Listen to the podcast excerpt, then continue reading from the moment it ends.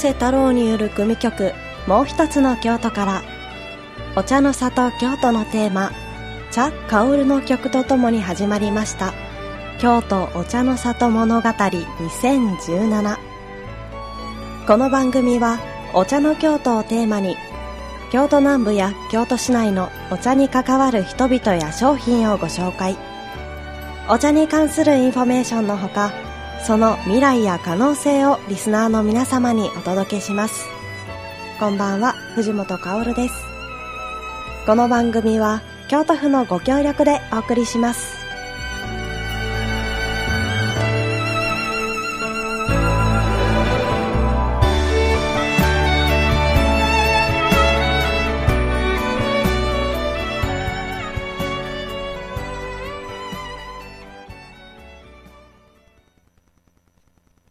5回にわたって放送しました京都お茶の里物語。最終回の今夜は京都府副知事でありお茶の京都 DMO 副社長の上福竹春副知事に取材にてお話を伺いました。では皆様音源をお聞きください。お茶の京都といえばこちらのお方。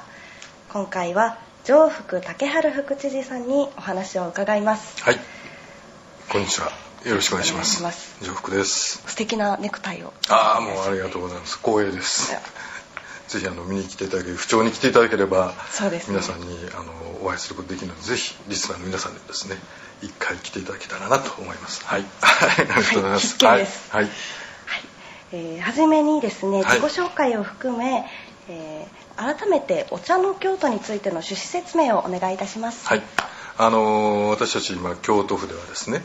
えー、皆様の京都市リスナーの皆さんがいらっしゃる市内にはたくさんのその観光客の方海外の方も国内の方も来てらっしゃるのであの一方でその雰囲気京都雰囲気はですね、えー、いろんな素晴らしい魅力があるんですけどもまだまだその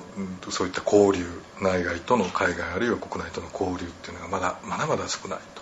ということがありますので我々京都府はそういった交流人口皆さんに海外あるいは国内からもたくさんの人にですね、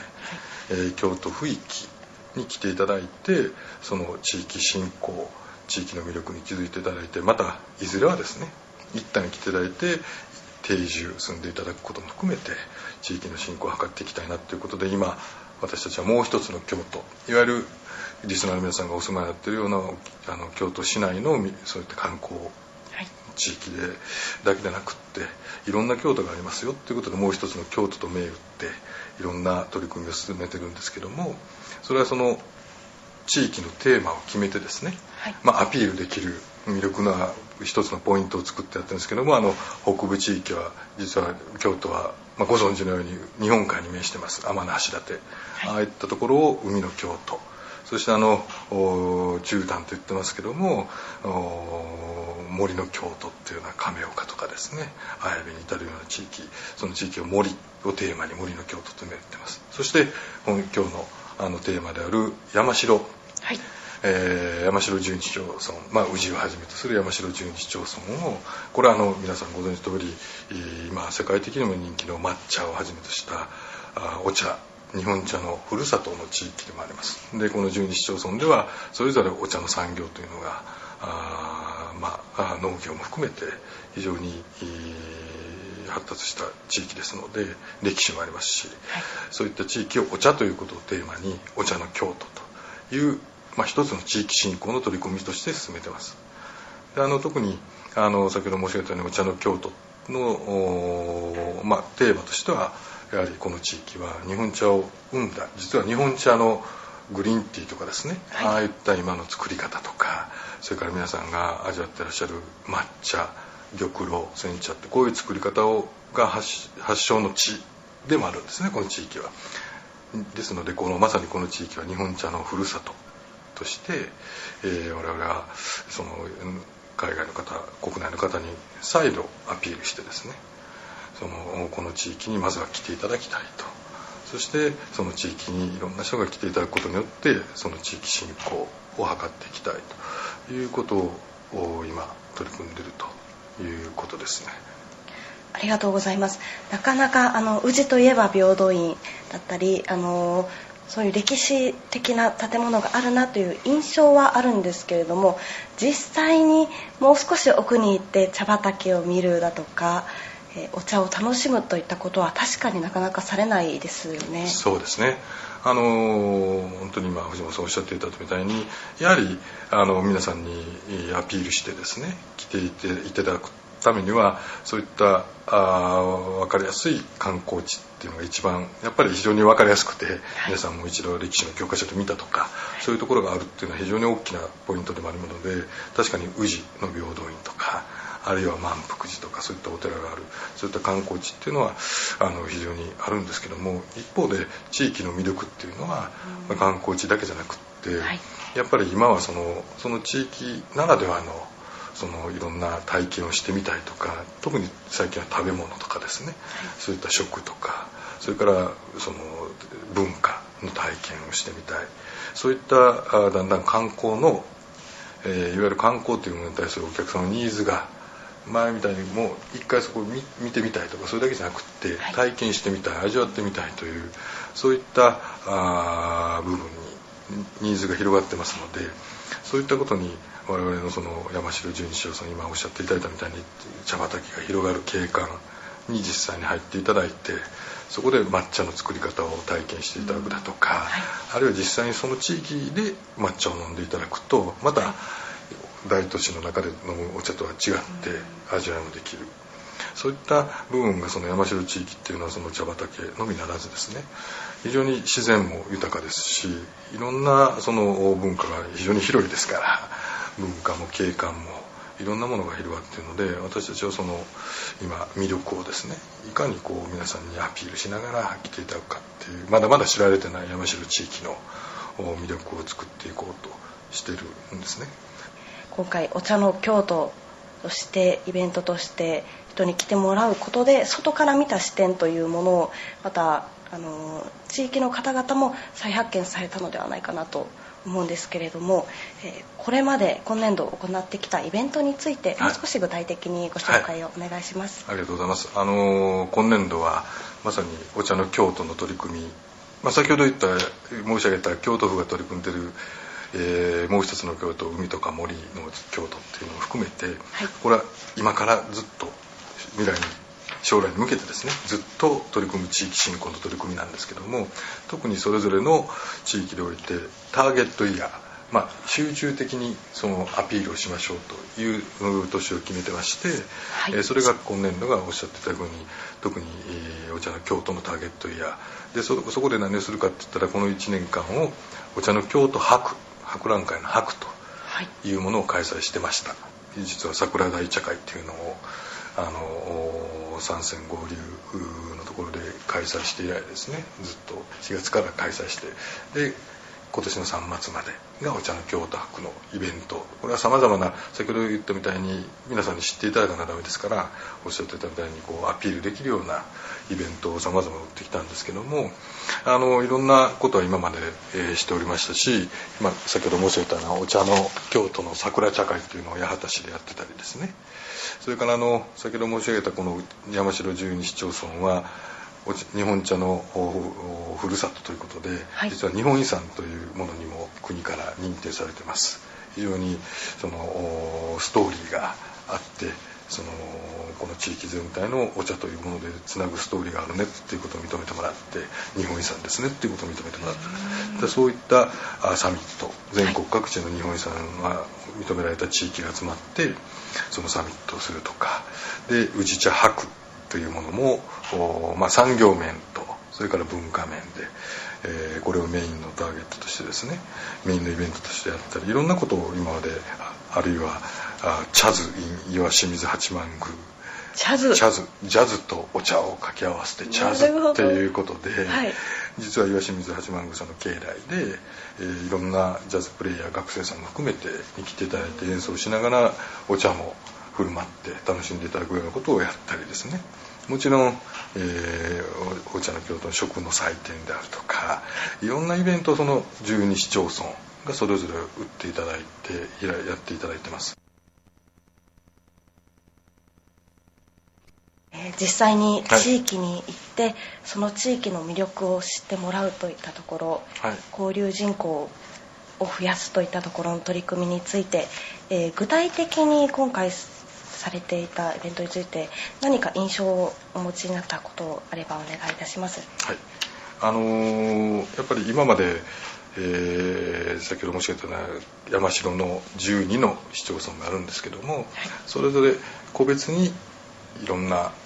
地域おこしであるとかイベントであるとかされてた場合これはあったんですけども今回お茶の京都博をきっかけお茶の京都の取り組みのセンターイベントはあのターゲットエリアであるお茶の京都博を中心に、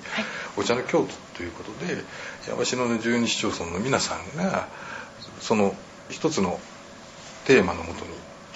連携してですねイベントなりあるいは情報の提供発信なりをするということが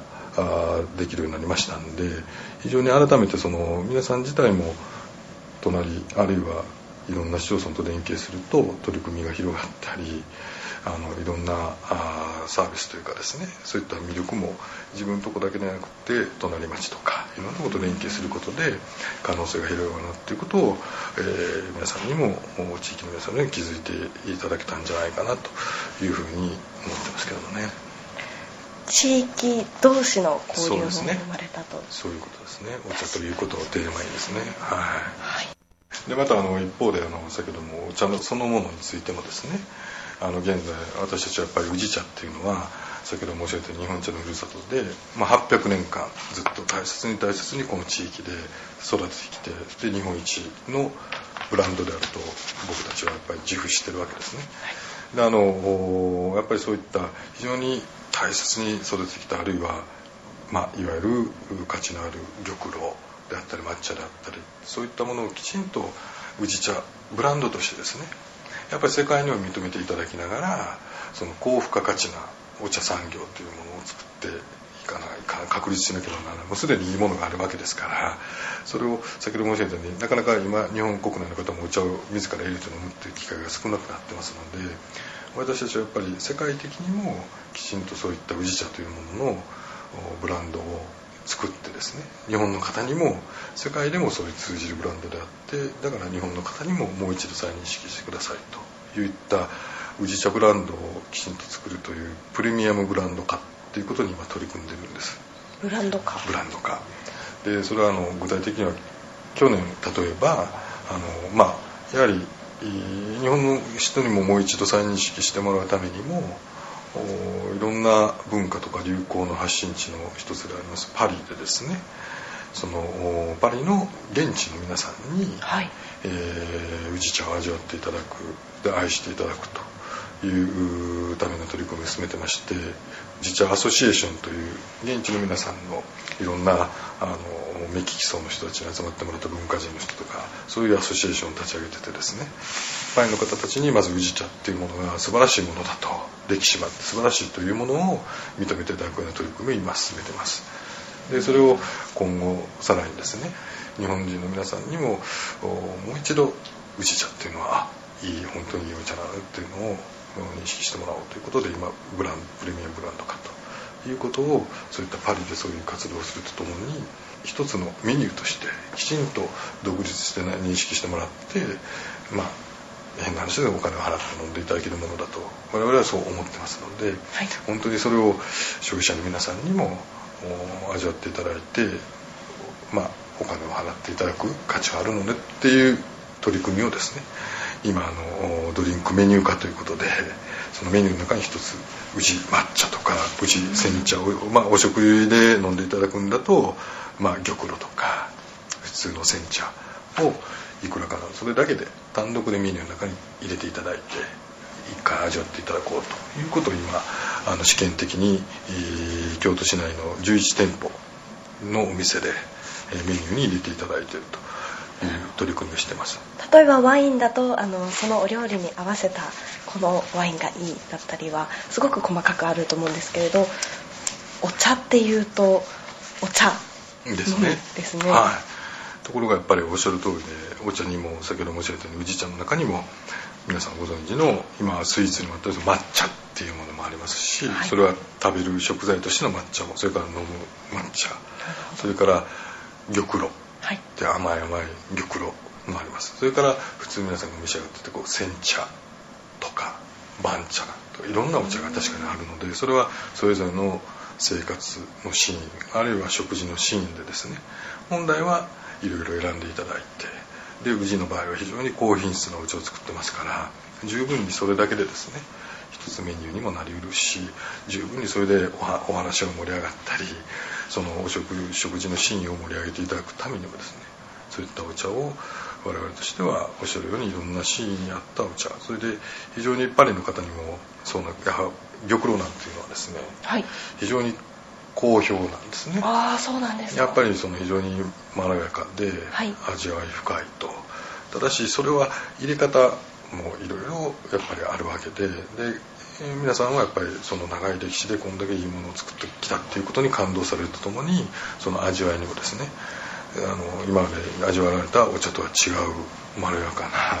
その、まあ、よく言われるのは出汁のような味がするとおっしゃるんですけど海外の方はそういう捉え方をされるんですけども甘いまろやかな味というので非常に感動いただいて玉露で乾杯みたいなことをさせていただくことでファンを今作ってるところだということですね。はいはい、ありがとうございます。いかがでしたか？インタビューの時も申し上げたように、今年はいろんな体験型のイベントがあって、上福副知事からたくさんご紹介いただきました。そのうちの一つが、サイクリングです。ツアーオブチャイクルライン in 京都山城2017は茶畑が一面に広がる常用ゴリゴリの丘をスタートとゴールに館内をぐるーっと回りつつ途中では地元グルメやスイーツが楽しめるサイクリングなんだそうです。こちらは9月にですね開催されました。もう一つはロードレースの大会ツアーオブジャパン。ツアーは20回目で、今回は京都ステージということで、5月にこちらも開催されました。普賢寺ふれあいの駅や同志社大学周辺からスタートして、京阪那プラザまでを国内外の16チームが回り、速さなどを競いました。大変な盛り上がりで、観衆はなんと5万人。選手からは昨年の10倍の声援を受けたという声もあったそうです。すごいですね。また文化面でも日本で初めてのボルダリング青春映画「かさぎロック」上映されました。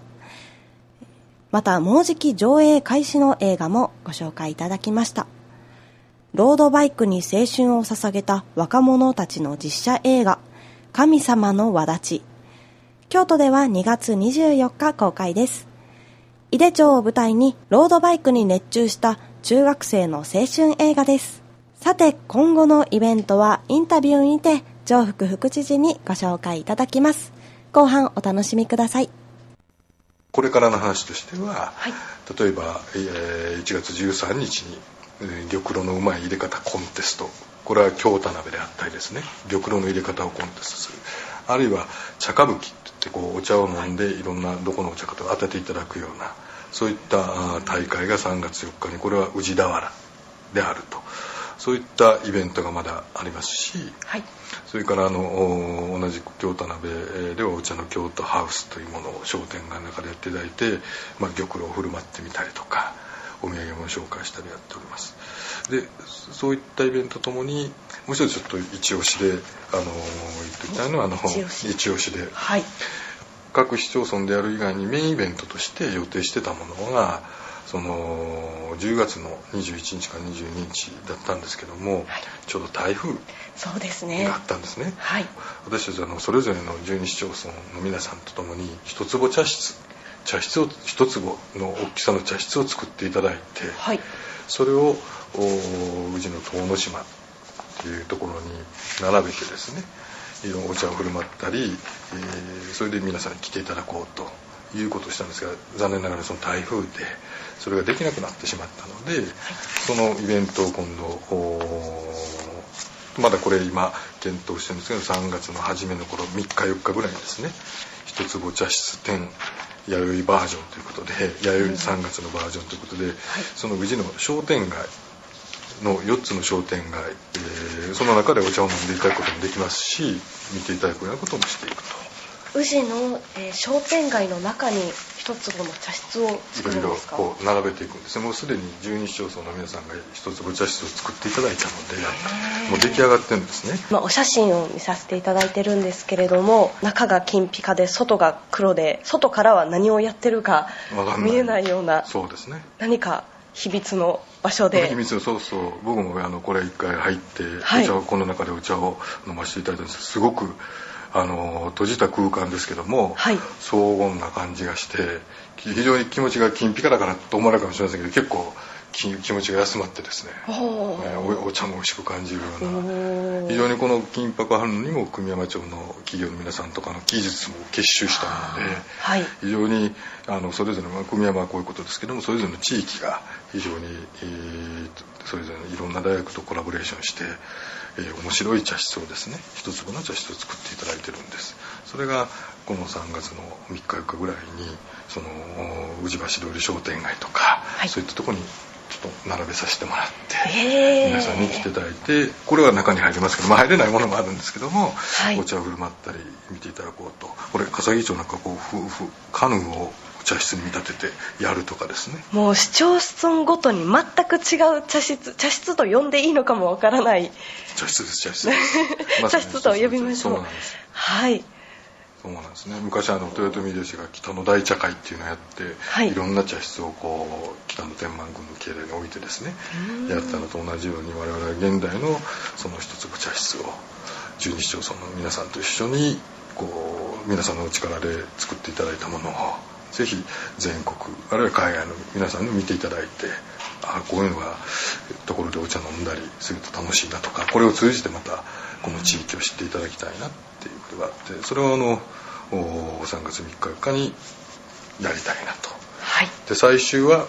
3月10日にはこのお茶の京都博の締めくくりのイベントをテイクオフパーティーということで、えー木津川市の山城総合文化センターで、えーやらせていただきたいなということがこれからのイベントとしては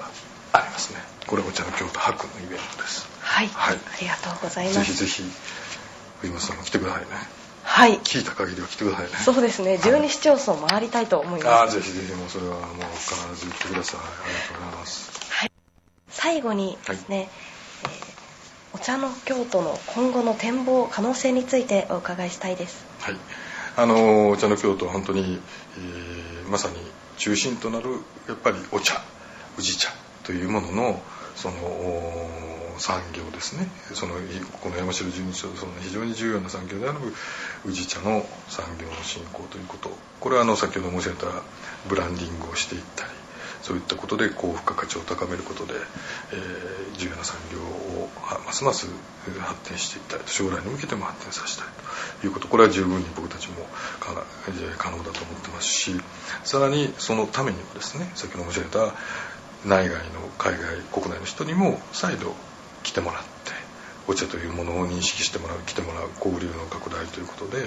今後先ほど申し上げたこの地域のいろんなまだ潜在的なポテンシャルがまだまだありますのでその魅力を今発掘して、えーそれを皆さんにアピールして提供していくという提供の商品作りも今やってます。それは体験プログラムっていうようなものであったり来ていただいていろんなものを楽しんでいただくような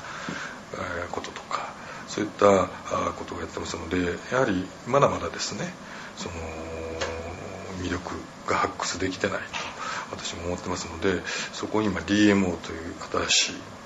おあのお茶の京都 DMO という組織をですねはい。立ち上げてお茶の京都 DMO DMO と Destination Management Organization の従来の観光協会さんとかをこうお茶の京都地域を全体的にアピールするプロモーションするとともに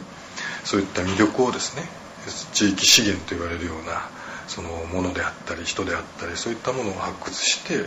そのそれでお客さんに来ていただいてサービスを提供する。代わりに、まあ、お客様もそれなりの,、まあ、あの料金を払われるとかいうことでそういったプログラムを作る。両方の仕事をするような組織を、え立ち上げてましてそこが中心となってこれから将来に向けてのお茶の京都地域の地域づくり観光を中心とする地域づくりそれから宇治茶のブランド化あるいは他にも今日はなかなかお時間的にも厳しいですけど方ですけど京野菜の素晴らしいいろんな農産品もあります、はい、そういったものも含めたブランド化とかですね。そういったことを総合的にできるような組織としてこの DMO がこれから中心となってですね。十二市町村の皆さんと地域の皆さんと一緒に取り組んでいくと。でそれによって潜在力がある力の山城市十二市町村の力ですね具体化発揮していくようにしていきたいということです。はい。ありがとうございます。